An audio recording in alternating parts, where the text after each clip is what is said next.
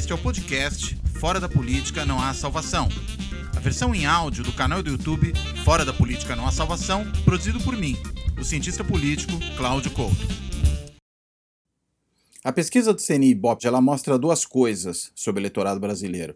A primeira é o efeito do auxílio emergencial sobre os mais pobres que é o que explica o crescimento do Bolsonaro naqueles estratos de renda mais baixa, né, naquelas regiões mais pobres do país também, como o norte, o nordeste, nas periferias, nos municípios menores.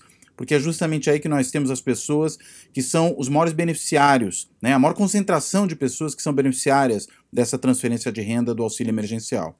Acho que é por isso que o Bolsonaro ele deve realmente crescer num segmento que foi historicamente ocupado pela esquerda e nos últimos anos por Lula, por Dilma, pelos governos petistas. Né? A questão é saber se esse aumento ele vai sobreviver à redução do auxílio emergencial. Porque nós devemos ter uma redução desse auxílio para metade a partir dos próximos meses. E esse eleitorado ele é muito pragmático. Ele premia aqueles que lhes beneficiam com políticas públicas, o que é muito racional. Agora, ele pode punir se ele perceber que o benefício foi embora. Como diz o ditado transmontano, quem dá e tira, pro inferno gira. Acho que esse é o risco que se corre. E tem uma outra coisa, né? As raízes ela, do bolsonarismo elas vão além disso. Elas passam também por questões de imaginário, de valores.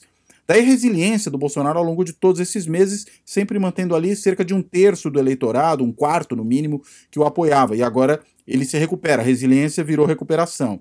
Isso, apesar de todas as confusões desse governo, uma série de frentes, em particular nas políticas públicas.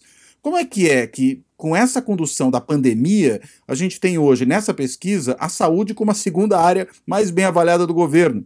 Ela só pede para a segurança pública, em que ele não necessariamente fez alguma coisa, mas que ele tem um discurso muito forte. Agora, na pandemia, a gente vê que a condição do Bolsonaro é terrível. E ainda assim, é a segunda área mais bem avaliada do governo.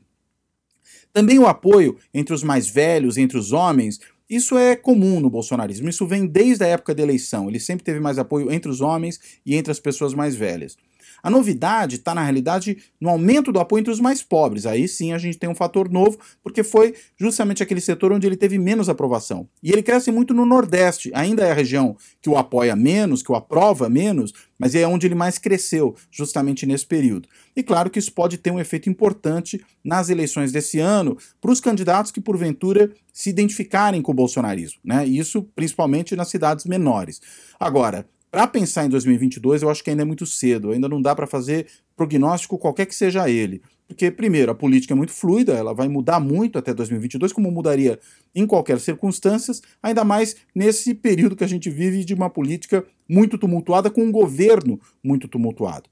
E, ademais, o quadro para 2022, naquilo que diz respeito a quem serão os concorrentes, também é ainda um quadro muito indefinido. Enquanto nós não soubermos quem serão os concorrentes, quais serão as alianças, é difícil saber como é que esse crescimento deste momento do Bolsonaro em, em popularidade pode afetar as eleições que estão ainda tão longe.